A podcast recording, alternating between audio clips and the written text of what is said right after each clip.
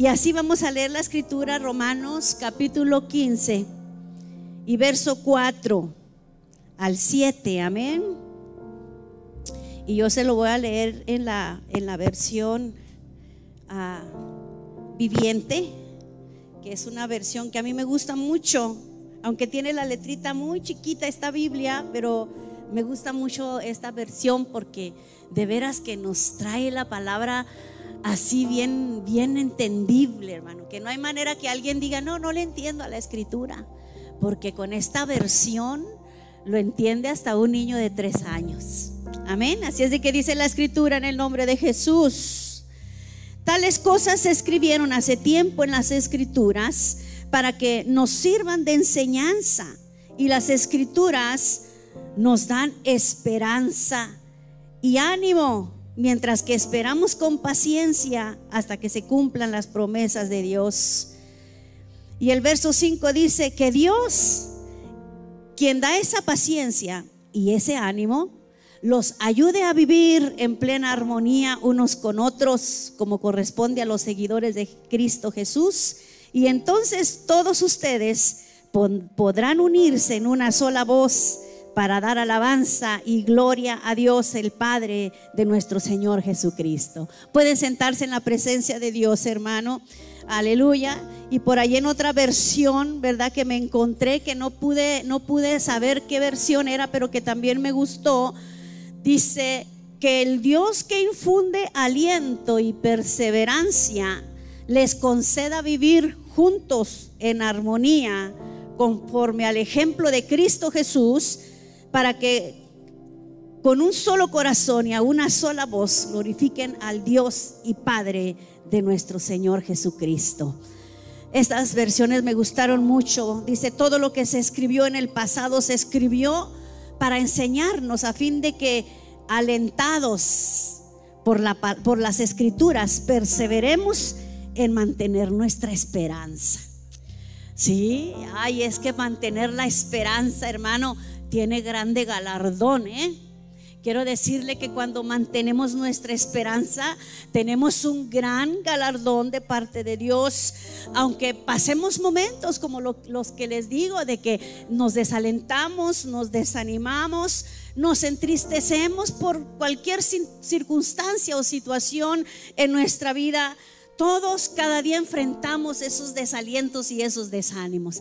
El que diga que, nunca se desanima, el que diga que todo el tiempo está en un avivamiento glorioso, qué bueno, pero sí llegan días y llegan momentos en los que no tienes ganas de ver a nadie. Simplemente quieres estar solo y, y el, tu espíritu, tu alma gime por Dios y batallamos para buscar aún hasta la presencia de Dios, porque la soledad el dolor, la tristeza te lleva al desaliento, te lleva al desánimo, ¿verdad que sí? Entonces, ¿cuántos los enfrentamos con todas esas cosas que a veces los vemos pequeños, pero se van haciendo grandes en nuestras vidas, hermanos? Fíjese que una persona cuando está desanimada, está desalentada, se aísla de los demás, no le gusta estar entre los grupos en donde se sonríen, donde pueden hablar unos con otros, en donde seguramente van a encontrar un consejo, una palabra que va a edificar el corazón y casi siempre esa persona que está desalentada no va a estar en ese grupo, ¿verdad que sí? Entonces, el desánimo, mis hermanos, es como un ladrón que nos roba la confianza, nos roba el valor, nos roba la alegría, pero necesitamos nosotros aprender a defendernos y a tener dominio sobre esta situación, amén, del desánimo. Y precisamente ahorita que me iba a subir, estaba buscando en el libro de Proverbios capítulo 24 y verso 10, en donde dice, si te desanimas en los momentos difíciles, te van a faltar las fuerzas. Ay, es que es en los momentos más difíciles de nuestra vida te digo, cuando hay situaciones, cuando hay procesos en la vida, es cuando viene el desánimo, el desaliento, las ganas de no hacer nada.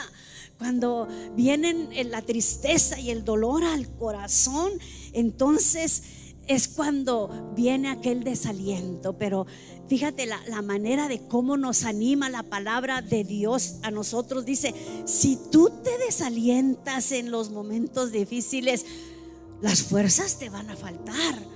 Sí, pero eh, eh, cuando vienen esos momentos difíciles, fíjese qué cosa no más contradictoria, es cuando debemos de estar más fuertes, porque aún la escritura eh, del Señor dice que es la que nos va a dar la esperanza, ¿verdad que sí? Dice que cuando, cuando vamos pasando estos procesos y nos enfocamos en las escrituras, es en donde vamos a, a encontrar nuestra grande esperanza. Así es de que, hay enfocados y renovados en leer aunque sea un versículo cuando estés desalentado. Escuche bien, cuando esté desalentado y no tenga ganas de abrir la palabra de Dios, cuando ya la olvidó por allá, la tiene empolvada por allá en el armario, bien guardada y bien escondida, porque no hay ánimo de sacarla, no hay ánimo, pero cuando más desalentado se sienta usted, saque esa Biblia, saque la escritura y comience a leer, aunque sea un versículo, hermano.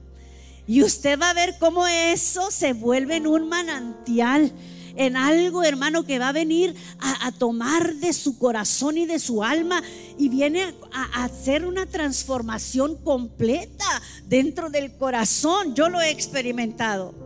Yo creo que no, de verdad, de verdad, a mí me gusta hablarles de mis experiencias, de lo que yo vivo, de lo que, de lo que yo misma voy procesando en la vida. Porque si les hablara de algo que realmente no he vivido, pues de qué me serviría la palabrería. Pero cuando hablamos de las experiencias del corazón, cuando hablamos aún desde, desde las desde el dolor, desde en donde se encuentra nuestra llaga. Cuando aprendemos a abrir nuestro corazón y aún enseñar cicatrices, hermano, quiero decirle que allí es en donde vamos a encontrar nosotros grandes cosas escondidas que dice el Señor. Es ahí en donde te voy a enseñar, donde te voy a enseñar las perlas preciosas de mi palabra. Qué hermoso, ¿no? Encontrar en la palabra de Dios sus tesoros más guardados para el momento más difícil de la vida. Para el momento más cansado, más doloroso. Todos tenemos una fecha inolvidable en el que nos causó dolor, en los que en los que nos causó el que hubo una transformación en nuestro ánimo. Algunos se nos podemos decir, se nos vinieron los años encima por aquella situación. Fecha, hora, tiempo y minuto. Pero ¿sabes qué? Allí, allí, allí en esa llaga, allí en ese dolor, es en donde Dios quiere tratar. Y ayer que me decía el pastor, me decía, acuérdate que vas a predicar. Yo le decía, sabes que no he tenido tiempo de estudiar, he cuidado los niños, he estado con los chiquillos. Y yo me quería excusar de no, de no ponerme aquí a traerles la palabra. Y me dice, pues yo no sé qué vas a hacer. Y en la noche yo quería estudiar y, créame, no podía concentrarme. Eh, me sentaba y, y quería concentrarme, leer la palabra y ver qué era lo que Dios me iba a dar. Y como que parecía que el Señor estaba calladito. Y yo le decía, Señor, sé que no me he portado tan bien. sé que también te he fallado, pero háblame porque tu pueblo necesita una palabra. Y, le dije, ¿sabes qué? Me siento así como cuando anda uno desanimado, Señor, como cuando, ay, no le hallo, no sé, no le hallo sentido, quiero entender tu palabra, Señor. Y empieza el Espíritu Santo. Mira qué lindo es el Señor. De hecho, hasta me paré, dejé los libros, siempre los tengo en la mesa, ¿eh? por lo mismo, por lo mismo, porque batallo. Y ya me senté y dije, ok, aquí voy a estar, voy a esperar una palabra de parte tuya. Yo te voy a decir, Señor, me siento como desalentada. ¿Y cómo yo les voy a predicar así? Porque era lo que yo sentía de veras, hermano. Y sabe que viene la palabra de Dios, pues háblales del desaliento, háblales desde la experiencia, háblales desde esa experiencia que tú misma estás viviendo en estos momentos. Y no es una, a mí no se me hace una vergüenza decir cuando me siento triste, hermano. ¿Sí? Porque yo no estoy desalentada ni, ni amargada de la iglesia. Eso no es una amargura, es simplemente un proceso que estamos pasando y que seguramente vamos a ver la victoria en Dios. Ah, ya no había ya no había manera de que me levantara de ese lugar cuando llegó el Espíritu Santo y empezó a tratar con mi vida a través de su gloriosa palabra, con este versículo en Proverbios que dice, si tú te desalientas, en esos momentos difíciles de tu vida, cuando más debes de buscarme, entonces te van a faltar más las fuerzas. Y yo dije, oh, oh, Señor. Oh, oh. Mire, y ahí la palabra dice, si fueres flojo en el día del trabajo. Ay, Señor Jesús, sí. Si fuéramos flojos, si fuéramos inconstantes, entonces, ¿qué es lo que va a pasar, hermano? La fuerza se nos va a reducir y entonces el enemigo va a tomar ventaja de nuestras debilidades. Pero ¿sabe qué? Cuando reconocemos todo esto delante de Dios, hermano, hay que ser humilde delante de la presencia de Dios. En estos tiempos, quiero decirle que hay una falta de amor por Dios. Una falta de entrega de corazón a nuestro Dios, una falta de consagración. ¿Y sabe por qué? Por, por causa del desánimo, por causa del desaliento que la iglesia está enfrentando porque estamos viviendo los últimos tiempos de la iglesia. Ya esta etapa de la iglesia, hermano, está casi por terminar. En los que dice la escritura, en los últimos tiempos, el amor de muchos se enfriará, va a haber mucho desaliento, va a haber mucho desánimo. Aún los que dicen estar firme, mírense y que no caigan. Por eso a mí no me da vergüenza hablarles desde la experiencia, hermano. Porque, porque si yo me, puedo mostrar aquí como un roble que nada me tumba. Pero ¿sabe qué? Cuando enseñamos esas cicatrices del alma y del espíritu que a veces vienen a causar en nuestra vida el desaliento y el desánimo en nuestro corazón, que no alcanzamos a tocar la presencia del Señor, aunque quiero decirle que allí está. La presencia de Dios no se va de nuestras vidas, hermano. Yo lo entendí. Lo he entendido tantas veces que he querido tirar la toalla, que he querido ya sentarme a reposar. Lo he, podido comprender de parte de Dios, porque el Señor siempre nos trae una palabra que viene a aliviar el espíritu, hermano. Nos trae una palabra y nos viene a zarandear con una dulzura que nos hace recapacitar y volver a nuestra identidad. Cuando nos comportamos con desánimo, somos como el hijo pródigo. Le digo, se nos robó el gozo, se nos fue la alegría, se nos fue la ilusión por las cosas de Dios. Cuando yo comencé el camino del Señor, yo tendría unos 16, 17 años. Y hermano, yo me acuerdo que leía la Biblia y ni entendía nada. Yo no entendía nada de la palabra de Dios. Me sentaba ahí en el, en el zaguán de mi casa con la Biblia, hacía leer y, y no entendía nada. Nada. Pero leía. Y sabe que le digo yo al Señor, Señor, en estos tantos años que tengo caminando contigo, cuántos procesos he pasado, Señor pero nunca he pensado en apartarme de ti. Nunca por mi mente ha, pasado, hermano, separarme del amor de Jesucristo. ¿Sabe por qué? Porque eso es el motivo de mi vida. Es por lo que yo he vivido, es por lo que he entregado mi corazón, mi juventud, se pudiera decir, porque toda mi juventud se la entregué al Señor.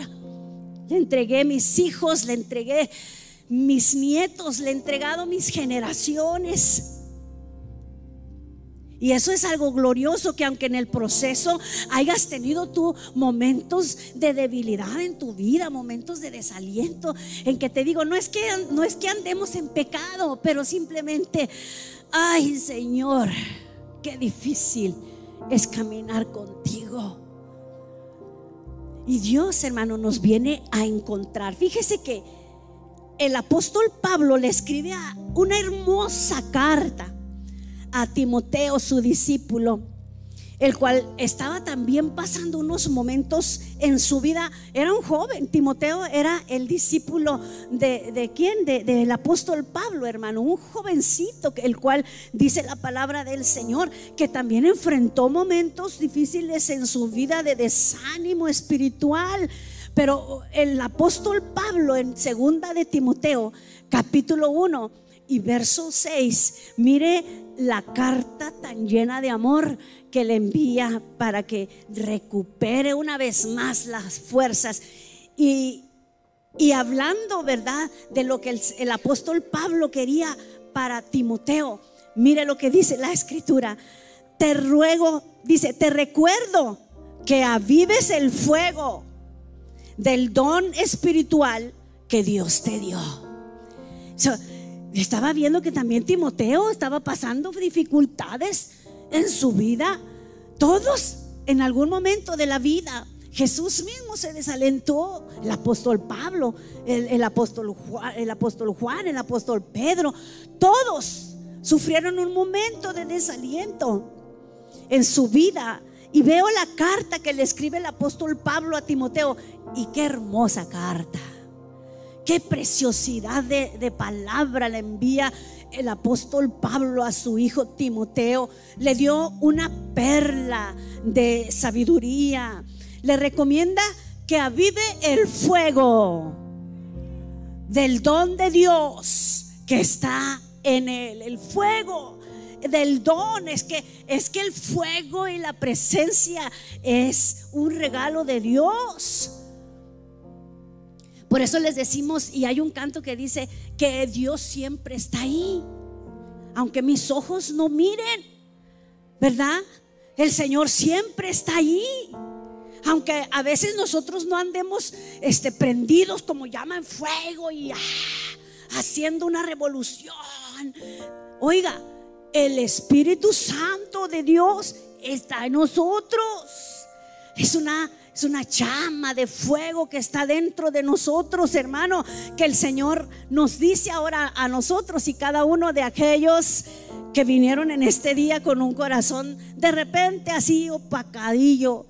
Hermano, viene el Señor a decirte, recuérdate de avivar el fuego del don espiritual que Dios te ha dado. Y allí dice, despierta el don de Dios que está en ti. Pero a mí me gustó esa palabra de fuego, porque el fuego es tipo del Espíritu Santo de Dios. El fuego es lo que hace tipo de la presencia de Dios. A través de las escrituras lo vemos. Usted se acuerda de Moisés cuando estaba frente a la zarza que estaba ardiendo. ¿Qué le dice el Señor? Le habla de en medio del fuego. Simplemente escuchó la voz de Dios que le habló desde, desde la zarza y le habla a Moisés y le dice, quita la sandalia de tus pies, porque el lugar que pisas es santo, santo, aleluya. Podemos llegar a la presencia de Dios, hermano, y aún como nosotros nos sintamos, siempre vamos a poder sentir la presencia de Dios si es que guardamos, como dice la palabra de Dios, o mantenemos despierto el don del fuego de Dios en nosotros. ¿Por qué no le das palmas al Señor? Aleluya. Hay una llama en nosotros que no permitimos, no debemos permitir que se apague. El Señor dice que si Él comienza la buena obra en nosotros, Él definitivamente la va a terminar. Hagamos nosotros lo que hagamos. Corramos a donde nosotros querramos correr. Nos vayamos a Nínive o no, como aquel Jonás. El Señor va a cumplir sus propósitos con nosotros porque ya nos tiene señalados ya puso sus ojos de amor en cada uno de nosotros. Y a mí me encanta mi Cristo, ¿sabe por qué? Porque Él conoce nuestro corazón tan o mejor que nosotros mismos. Nosotros ni, ni nos entendemos en nuestras emociones a veces. Estamos a veces tristes. ¿Y por qué? Pues quién sabe. Nomás así me siento tristón ahorita. No. No sabemos ni por qué.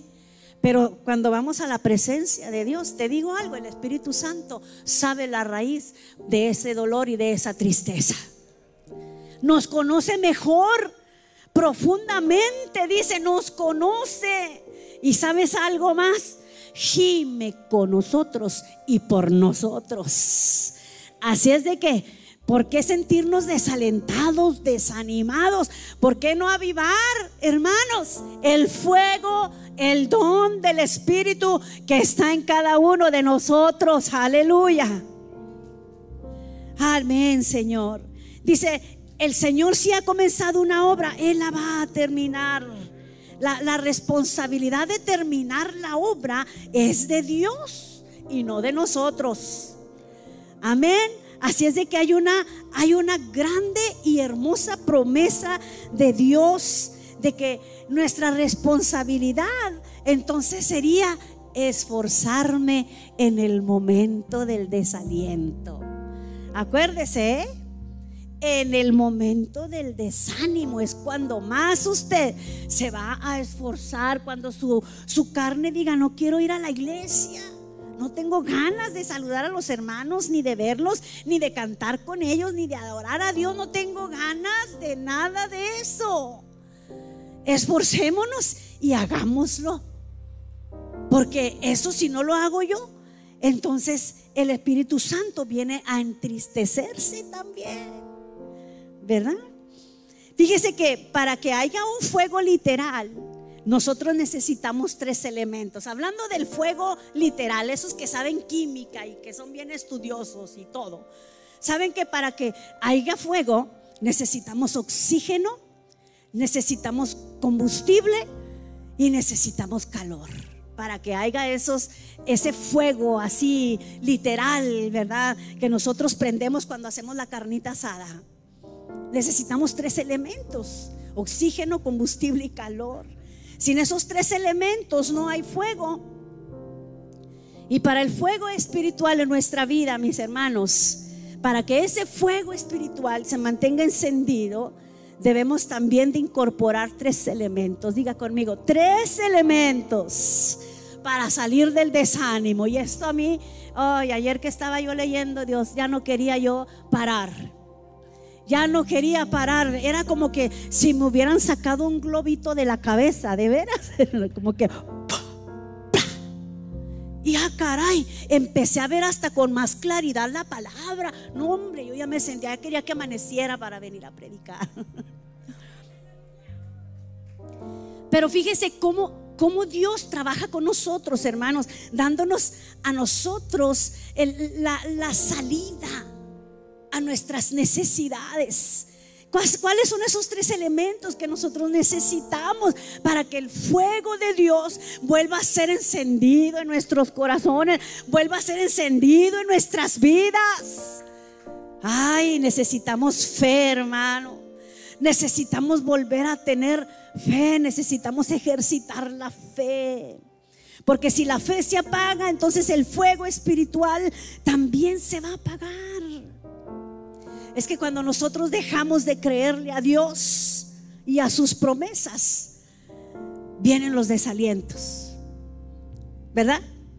Cuando empezamos a orar por algo por muchos años y vemos que las cosas en vez de pasar como nosotros queremos, yo quiero ver la salvación de mi familia. Ay, yo a veces le digo a Dios, Señor, y luego me diste un montón de hermanos. Me diste muchos hermanos. Dije, ¿qué vas a hacer con tanto, Señor? Ándale, haz algo. Salva sus almas. Ya y nomás les digo que tenga misericordia, ¿verdad? Y envíe su salvación a mi casa. Esa es mi oración de todos los días, por mis hijos, las generaciones, la iglesia de Jesucristo. Pero cuando nosotros vivimos experiencias difíciles, hermanos, en los que, ay, tenemos uno que ya nos sacó la cana blanca o verde, ¿verdad? Y que estamos con el mismo y dale, Señor, y es que mira, ¿por qué no tratas con ese corazón esto, lo otro? Y en vez de verlo más blandito, lo vemos más duro.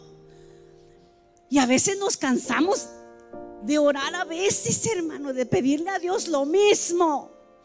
Llegamos como la viuda aquella que ya tenía aburrido al juez y le venimos a decir, ay, vengo con la misma canción, Señor. Soy la misma de ayer, nomás que con más canas. Pero sabes que con la misma petición. ¿Y sabe qué? A veces el Señor nos mira. Yo he visto a Dios sonreír desde ese, desde ese ámbito del Espíritu, hermano, cuando voy con esas actitudes delante de su presencia, que así le digo, Señor, pues ayer tenía 17 cuando no entendía nada de tu palabra, pero me esforzaba, leía. Cuando tenía 23 y salía con mis chiquillos a evangelizar las calles, a las casas me metía sin que me invitaran. Y ganaba almas para Cristo, gloria a Dios. Y luego llegan otros procesos, los chavalos en la juventud, Señor. Y soy la misma con la misma petición. y a veces hasta le he dicho, ¿no te has olvidado de mí, Señor? Sí. Soy yo, soy la lupilla. La de los ojillos borrosos, Señor. Sí, la morenilla, prietilla color de llanta. Esa soy yo, Señor. Aquí estoy, miras, la misma petición. No más que más viejita, pero ¿sabes qué? ¿Sabes qué, Señor? ¿Qué vas a hacer con esa necesidad, con esa petición del corazón?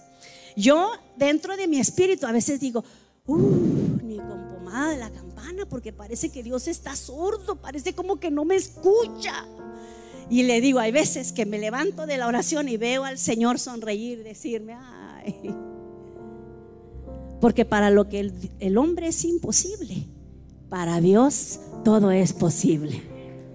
Dele palmas al Señor.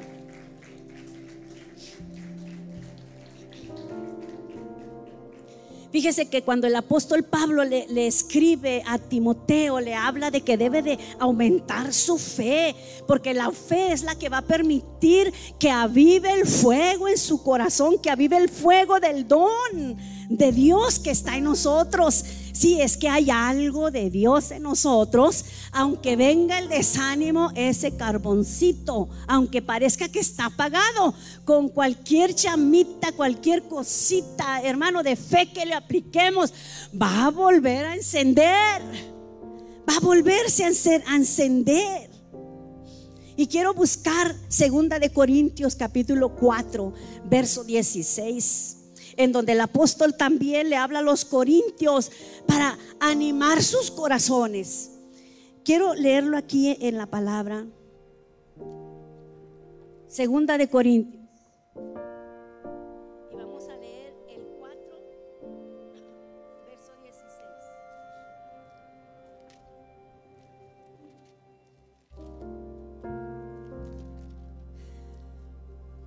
Gloria a Dios. Y si vemos el, subtema desde arriba, hermano, el capítulo 4 desde el principio habla de tesoros frágiles en vasijas de barro. Pero mire lo que dice el verso 16 al 18, lo que dice la, la escritura, dice, es por esto que nunca nos damos por vencidos, aunque nuestro cuerpo está muriéndose y nuestro espíritu va renovándose cada día, pues nuestras dificultades actuales son pequeñas y no durarán mucho tiempo. Sin embargo, nos producen una gloria que durará para siempre y que es de mucho más peso que las dificultades. Así que no miramos las dificultades que ahora vemos, en cambio fijamos nuestra vista en cosas que no pueden verse. ¿Qué es la fe, hermanos? La certeza de las cosas que se esperan y la convicción de lo que no se ve. ¿Cómo nosotros vamos a enfrentar el desánimo? Vamos a ejercitar la fe. Vamos a empezar a ejercitar nuestra fe, hermano. No nos vamos a desanimar, pero al contrario, si por fuera aún, como les decía ahorita, le decimos a Dios, soy la misma Señor con más canita. ¿Sabe que sí, por fuera nos vamos desgastando, pero por dentro por dentro nosotros nos vamos renovar y eso a mí me gustó mucho, hermano. Uh. Y es que si, si clamamos a Dios cuando más desalentados, nosotros nos sentimos, hermano. Quiero decirle que va a venir como, como una cirugía espiritual a nuestro corazón, a nuestra vida. Porque nos vamos a renovar por dentro, vamos a estar renovados de pensamiento, renovados de, la mentalidad, renovados de cómo nosotros pensamos, de cómo actuamos, de lo que hablamos y de lo que decimos. Vamos a ser completamente renovados. Dice, día tras día nos vamos a estar renovando, ¿verdad? Fíjese que nos habla de, de esa, de esa gloria transformadora que cuando nosotros pasamos los sufrimientos y las, las experiencias dolorosas, que son las que a nosotros nos vienen a desgastar por fuera, si nosotros vamos a Dios y no dejamos que nos desgasten por dentro, porque acuérdese que esas experiencias dolorosas vienen a afectar el alma, que es en donde están las emociones. Pero si nosotros las enfrentamos, en vez de que nos dañen el alma, vamos a ser renovados del corazón, del alma y del espíritu. Eso a mí me, gustó, hermano, porque lo que, habla más abajo, ¿verdad? En el verso 18 dice, dice que eh, no nos producen una gloria que durará para siempre y que es mucho más peso que las dificultades. Así que no miremos las dificultades que ahora vemos, en cambio, fijemos nuestra vista en cosas que no pueden verse. Pues las cosas que ahora podemos ver pronto se habrán ido, pero las cosas que no podemos ver permanecen para siempre. Las cosas que no podemos ver son las que permanecen para siempre, hermano. Aleluya. Qué hermosa es la palabra de Dios. El apóstol Pablo habla de esos sufrimientos visibles que ahora nosotros experimentamos, que es lo que nos lleva al desaliento, esos, esas experiencias dolorosas, le digo, esa a veces falta de fe. Nos habla y nos, nos dice, ¿sabes qué? Todo esto va a ser pasajero en tu vida. Los, los, problemas transitorios, hay que dejarlos ir, hay que dejarlos pasar. Hay gente, hermano, que cuando le dicen algo, ay Señor, terroncito de azúcar. ¿Sabe que Abrazan la ofensa y se quedan amargados del alma y del espíritu y del corazón. Y eso, hermano, amarga el alma. No le va a permitir ser renovado. Por eso es de que necesitamos fe. Por eso necesitamos actuar con fe en cada movimiento espiritual de nuestra vida para salir del desaliento, para salir del desánimo. Cuando usted vea los problemas financieros, véalos como algo pasajero, porque el dinero va y viene. Ahorita tiene, mañana quién sabe. Ahorita no tiene, mañana tendrá. Dice que el que tiene como si no tuviera. Y, como, el que no tiene como si tuviera mucho. Por eso usted no diga, no, no quiero, no tengo, no puedo. Usted diga, todo lo puedo en Cristo que me fortalece, aleluya. Las heridas, por muy profundas que vengan a nuestra vida, hermano, son pasajeras o no. Yo me acuerdo que tenía un perrito cuando tenía como seis años de edad y tenía un cachorrito chiquito muy bonito. Uh, pues olvídese, yo estaba chiquilla, hermano, tendría mis seis años y andaba jugando con el perrito y me me mordió el dedo de tal manera que me lo abrió este dedito. Me abrió todo el dedo. Y pues no, en ese tiempo nada de que a correr al hospital, ni de que, ay, la niña se... Nadie, pues ¿quién? Las muchachas estaban ocupadas alistándose para irse al Noa Noa, ¿verdad? Listas, pues yo agarré rápido, ¿verdad? Una garra y yo me la enredé yo solita. ¿Y sabe qué? Duró un tiempo para curarse, pero se curó, quedó una cicatricita así allí, pero se sanó, se sanó. Y ya para mí, cuando yo vi esa herida, hermano, yo dije, hoy se me van a salir por ahí las tripas. Yo pensé que me iba a morir. Tenía seis años y ver tanta sangre, ¿verdad? Y sin que nadie me cuidara, yo solía ir a chille chille, porque en aquel tiempo era de que si te dabas un golpe, te daban otro por.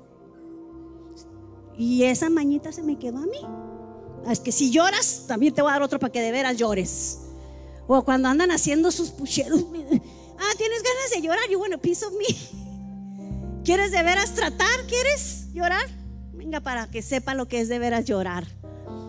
Entonces, las heridas, por muy profundas, por muy profundas, si no se las entregamos a Dios, si no actuamos en fe, si nosotros no actuamos, hermano, en el momento del desaliento, así en ese momento como cuando me tapé la herida, que me dolía, pero no me la tapé, la tapé y la curé en el nombre de Cristo, ¿verdad? Sanó. Así lo debemos de creer nosotros, hermano. Vamos a creerle a Dios que toda herida emocional en nuestro espíritu, en nuestra alma, va a ser sana ya. Ya hay que dejar que el Señor sane las heridas del alma.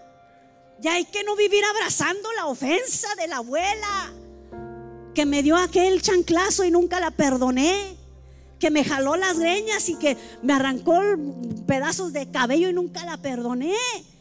Hay que ya olvidar, hermano. Hay que ya dejar el pasado ir porque el pasado ya no va a volver, ya se quedó allá, déjalo allá. Para que para que tu futuro sea brillante, para que puedas volar de verdad como como las mariposas libres, como las águilas renovadas. Entonces, ¿Qué son esas cosas, hermano, que nos han causado a nosotros detenernos y, y, desalentarnos en el camino de Dios? ¿Sabes que hay una cosa que me llamó la atención en este pasaje? Que Dios dice que sí, van a venir momentos difíciles, van a venir tiempos en los que vas a ser lastimado, van a venir heridas, van a venir cosas a tu, a tu vida eh, durante el trayecto de toda tu vida. Pero no te enfoques en eso pero enfócate en la gloria de Dios, porque dice que la gloria venidera es lo más hermoso, sobrepasa cualquier nivel de esta naturaleza humana. Entonces, enfocados en su gloria, enfocados, hermano, en el peso de gloria que Dios tiene para cada uno de nosotros. Gloria al nombre de Cristo, aleluya. Me gusta cuando el apóstol Pablo le dice, ¿verdad? A los corintios, esta gloria eterna vale mucho más que todo sufrimiento que hayas experimentado en tu vida. Y podrá alguien por ahí decir, ¿cómo es que yo lo voy a lograr? ¿Cómo voy a llegar? De veras a enfocarme de en medio de tanto dolor y situación adversa en mi vida, ¿cómo yo me voy a enfocar en esa gloria que usted está hablando, pastora? Pues quiero decirte que allí es en donde está tu batalla de fe. Ahí es en donde Dios te quiere mostrar que no te fijes en lo que miras, en lo visible, pero que mires a lo que no se ve. Aleluya. Que mires a lo que no se ve que te fijes en lo invisible, que le pongas atención a tu fe. Ah, gloria a Cristo Jesús. Cuando le ponemos atención a nuestra fe, entonces va a cambiar nuestro carácter. Va a cambiar nuestra relación con el Señor. Vamos a anhelar más Va a venir más madurez a nuestra vida, hermano, porque le estoy poniendo atención a mi fe, estoy ejercitando la fe.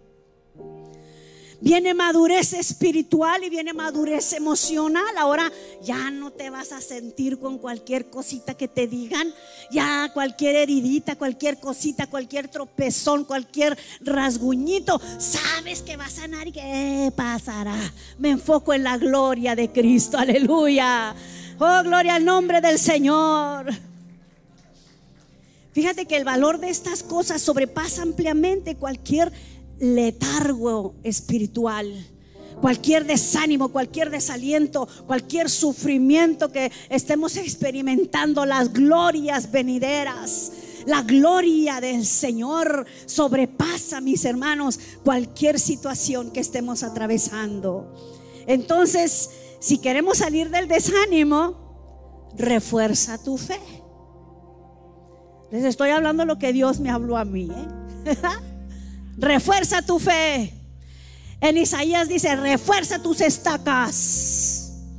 Refuerza tus estacas. Si no pones bien la estaca, cuando se va a levantar la tienda, ¿qué va a pasar?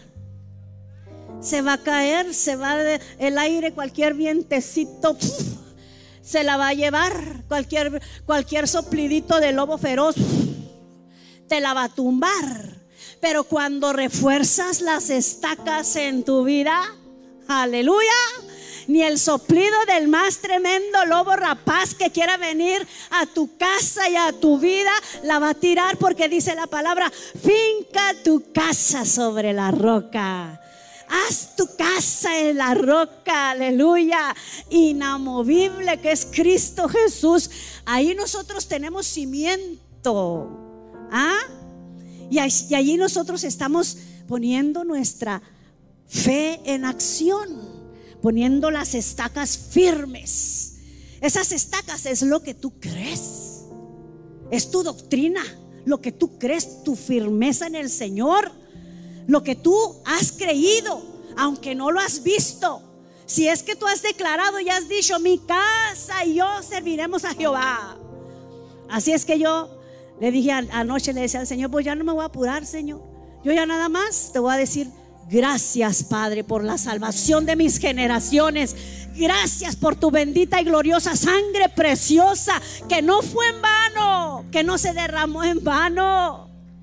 Porque igual el Señor me contesta y me dice, pues sí, mija, que no ves que yo no quiero que nadie perezca, sino que todos procedan al arrepentimiento, que se arrepientan y que vivan. Es mi deseo, ese es mi voluntad.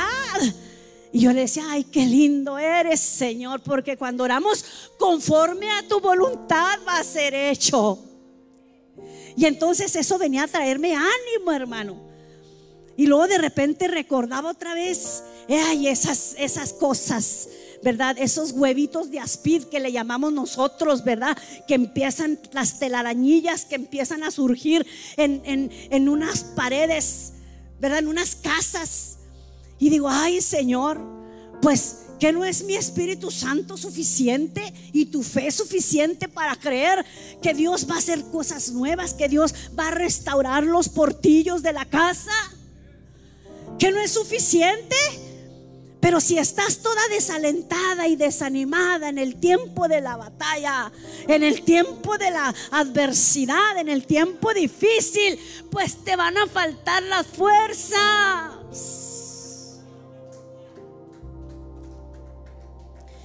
Para mí fue una regañada de amor.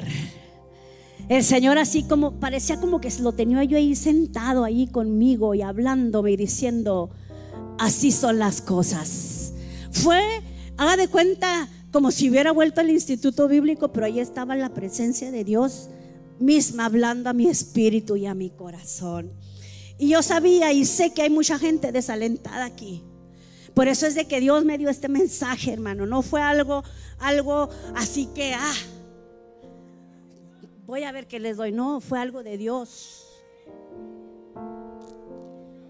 Entonces, si quiere salir del desánimo, ¿qué vamos a hacer, hermanos? Refuerce su fe, refuerce sus estacas, abra sus cortinas, aleluya, extienda sus estacas, extiéndase con sus linderos en el nombre de Jesús empiece a conocer más de la palabra de Dios. No dependa nada más de lo que se predique aquí. Aprenda usted, empiece a conocer la palabra de Dios, aunque usted no entienda nada. Lea, busque la palabra del Señor, memorice los textos, memorice la palabra eh, que se quede en su corazón. Y sabe que aplíquelas, aplique esas promesas para su vida, porque las promesas que están escritas aquí, hermano, lo leímos ahorita, fue para enseñanza nuestra. ¿Verdad que sí? Para que nosotros las apliquemos a nuestra propia vida, para que nuestra fe incremente. Para que nuestra fe crezca, para que nuestra fe madure. ¿A través de qué, hermano? De absorber la palabra de Dios. ¿Por qué no le das palmas al que vive? Aleluya. A través de absorber la palabra de verdad. Entonces, número uno para que para enfrentar el desaliento es activar la fe. Activa tu fe. Esfuérzate, aliéntese tu corazón, aleluya. Un número dos es tu relación con Dios. Una relación, hermanos, que necesitamos. Este es el segundo elemento que necesitamos para vencer el desánimo. Tener una relación con Jesús. Porque cuando nosotros nos alejamos de Dios, nos, nos desanimamos. ¿Ah? Cuando nos alejamos de la oración de buscar la presencia de Dios. Y a lo mejor si oramos, pero no oramos como debe de ser. Nos conformamos con Thank you Lord Jesus, amén. Bendice mis alimentos, amén. Gracias Padre por este día, amén. Y no tenemos una relación íntima en donde vamos a ir a llorar, en donde vamos a ir a dejar todo nuestro corazón, a descargar, hermano, nuestra alma en su presencia. La relación con Jesucristo es importante aparte de la fe, hermano. Cuando nosotros activamos la fe en el corazón, va a venir un ánimo de buscar la presencia del Señor en oración. Aleluya. Entonces, hermano, quiero decirte, mira, este, me gustó mucho esta palabra allí en, donde el Señor habla en Juan capítulo 15, ¿verdad?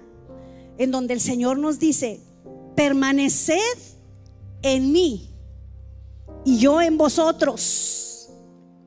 Como el pámpano no puede llevar mucho fruto por sí mismo si no permanece en la vid, así también vosotros si no permanecen en mí. Ay, hermano. Juan capítulo 15, verso 4, hijo. Dice, permaneced en mí. Quiero que pongan atención aquí en esto que les voy a hablar porque cuando, cuando nosotros nos alejamos de Dios, les dije, nos desanimamos y nos desalentamos, ¿verdad que sí? Perdemos el entusiasmo, pues ya no sentimos ese mismo entusiasmo, aquel primer amor de que ya quiero que sea la hora del culto porque ya quiero estar allí. Ay, otra vez servicio. Ay, otra vez el pastor. Ay, lo mismo. Ay, ¿quién va a predicar ahora? Ay, no, ahí van a estar los hermanos. Ah. Perdemos el entusiasmo, hermano. Entonces, quiero que ponga atención a esta palabra entusiasmo. Diga conmigo, entusiasmo. La palabra de Dios dice que permanezcamos en el Señor, ¿verdad?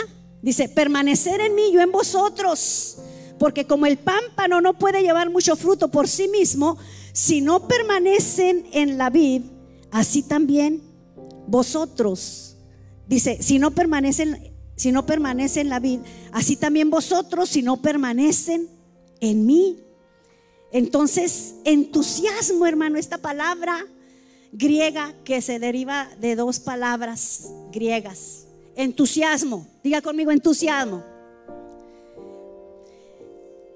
Viene de dos palabras griegas que es en y teos. En es estar y teos es Dios. Estar en Dios. Entusiasmo nos trae, hermano, la presencia de Dios. ¿Verdad que sí? Y hay un salmo que yo andaba buscando en donde dice, porque en su presencia hay plenitud de gozo. No lo hallé ese texto, es en Salmos, ahorita lo buscamos, si alguien me lo busca. Porque en la presencia de Dios hay plenitud de gozo, delicias a su diestra. Fíjate lo que hay. En la presencia de Dios hay entusiasmo, hay alegría, hay gozo, hermano. ¿Sí? Por eso es de que el Señor a nosotros nos compara, ¿verdad? Con una rama en el árbol o con un pámpano. Dice, yo soy, yo soy la vid, vosotros son, sois los pámpanos. En este capítulo 15 de, de Juan nos habla, ¿verdad? Precisamente de eso. El Señor Jesucristo y nos habla de permanecer. Habla, mis hermanos, de que nosotros debemos que estar pegados a la vid.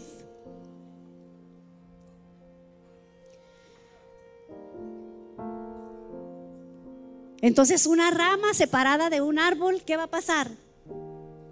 Se va a marchitar, se va a secar, no va a servir para nada más que para hacer carnita ahí, ¿verdad? No va a servir para nada, vas. Yo no sé por qué nosotros a veces en nuestro, en nuestro pensamiento decimos, ah, una semana, dos semanas, tres días sin buscar a Dios. Ah, nada pasa, no pasa nada. Y, descuidamos el don del Espíritu de Dios en nuestras vidas, hermano. Y, y en vez de ser personas, hermano, creyentes, nos volvemos en, personas simplemente que eh, les gusta escuchar la palabra de Dios, pero no son personas creyentes. ¿Por qué? Porque se, se olvidaron, ¿verdad? De estar en la presencia de Dios. Pues yo te digo, para nosotros enfrentar el desaliento y el desánimo, vamos a volver otra vez a la presencia de Dios. Vamos a tener una relación genuina de entusiasmo, una, una relación de felicidad, de alegría en el Señor.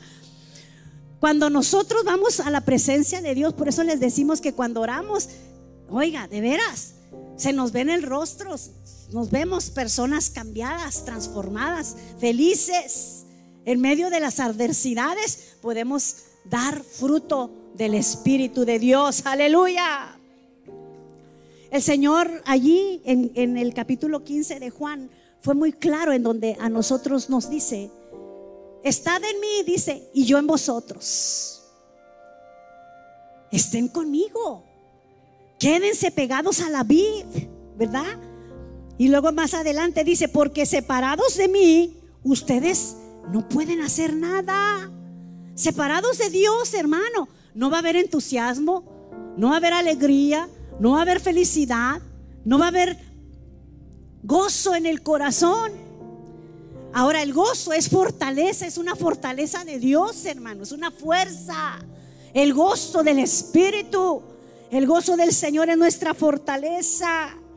Entonces, a veces decimos, no, es que yo no, ya ya no puedo, yo no quiero cantar, ya no quiero hacer esto, ya no quiero hacer lo otro. ¿Por qué? Pues porque no hay entusiasmo en el corazón, estás desanimado, estás desconectado de la vida, estamos desconectados, somos como la rama separada del árbol que corre el peligro de morirse. Entonces, una relación cercana con Jesús, hermanos, es el combustible que tú y yo necesitamos para mantener el fuego encendido en el corazón. Así como la leña mantiene el fuego quemándose, así nuestra relación con Jesús mantiene el ánimo en nuestro corazón y en nuestro espíritu. Aleluya. Yo tengo una pregunta. ¿Cuándo fue la última vez que te apartaste de todo lo que te rodea y te concentraste en buscar a Dios, en buscar su presencia? Aún por muy desalentado que estuvieras, lo has experimentado, también eso lo he experimentado. cuando más desalentado. Y es cuando más gloria y más revelación viene de parte de Dios a nuestra vida, hermano. Porque estoy esforzándome, porque te estás esforzando por estar cerca de Dios. Porque aunque no sintamos el deseo de hacerlo, en cuanto nosotros empezamos a, clamar el nombre de Jesús, las cosas empiezan a transformarse. Tu misión es permanecer cerca de Él y así tu alegría será completa. ¿Cuántos queremos una alegría genuina, verdadera y completa? Aleluya. En su presencia hay plenitud de gozo. Delicias a su diestra, dijo el salmista. Cuando nosotros nos desanimamos, nos aislamos de los demás. Así es que no vamos a caer en esa trampa de, guardarnos lo que sentimos. Esto es para mí, no más para mí, no. Hay mucha gente que así piensa, hermano. No, no, es que, que nadie se dé cuenta que estoy desalentada, desanimada. Pero sabes que cuando abrimos el corazón, nos liberamos. Cuando podemos encontrar una persona en la que tú confías, o venir a la presencia de Dios, una amiga, un amigo, un hermano del Espíritu y que, que, le digas, hermano, ora por mí. Me siento desalentada, me siento desanimada. Un abrazo, no sabes el poder que tiene para levantar un corazón desalentado. Aleluya. Entonces necesitamos para enfrentar la fe, dijimos, la fe y una relación con Dios. Y número tres, ya voy a terminar, una motivación sobrenatural, algo que te motive a buscar la presencia de Dios, una motivación que venga verdaderamente del corazón de Dios. Aleluya. Filipenses capítulo 2, verso 12 al 3. Pues Dios es quien produce en ustedes el querer como el hacer para que se cumpla su voluntad. Yo les dije que Dios siempre quiere obrar en su perfecta voluntad, ¿verdad? Y Dios da a cada uno de nosotros en nuestro interior ese, esa motivación sobrenatural de querer y de hacer. Porque cuando estamos desanimados, eso es algo sobrenatural. Lo que estoy haciendo ahorita es sobrenatural. Hacer, hacer Cantar cuando no quieras cantar. Danzarle al Señor cuando no quieras danzarle. Adorarle cuando no quieras adorarle.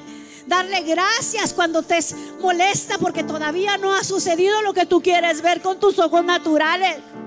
Eso es una actitud sobrenatural, es una motivación que Dios viene a poner dentro de tu espíritu. Por eso dice el Señor que de Dios viene tanto el querer como el hacer, por su bendita y gloriosa voluntad. La motivación no viene de una circunstancia, sino la motivación viene de parte de Dios, amigos, hermanos. La motivación viene de parte de Dios. Esto no es algo que te va a inspirar porque alguien más lo está haciendo, porque alguien más lo hizo pero que venga de tu interior, que venga de tu corazón. Que tú puedas decir desde este momento, Señor, ¿sabes qué? Ah, sí vine bien aporreado, pero me voy a esforzar. Me voy a esforzar como la, la mujer encorvada que se tuvo que esforzar a pasar hasta el frente para ser sanada. Porque bien pudiste pasar, pasaste junto a ella, Señor. La palabra de Dios dice que Jesús pasó junto a ella, es más, le rozó la espalda casi. Tocó, la tocó, casi la tocó. Pasó junto a ella, pero no le dio más que simplemente la, la, lección de vida que ella tenía que aprender de esfuerzo sobrenatural. Ella pensaba que no se iba a poder mover del lugar donde ella estaba. Mas sin embargo, cuando el Señor pasa, expresa la palabra, empieza a predicar, empieza a dar la palabra. Aleluya. Aquella mujer hizo un esfuerzo sobrenatural. Se tuvo que levantar y con todo su peso en la espalda se levantó y fue hasta donde estaba Jesús. Fue la primera que pasó al altar.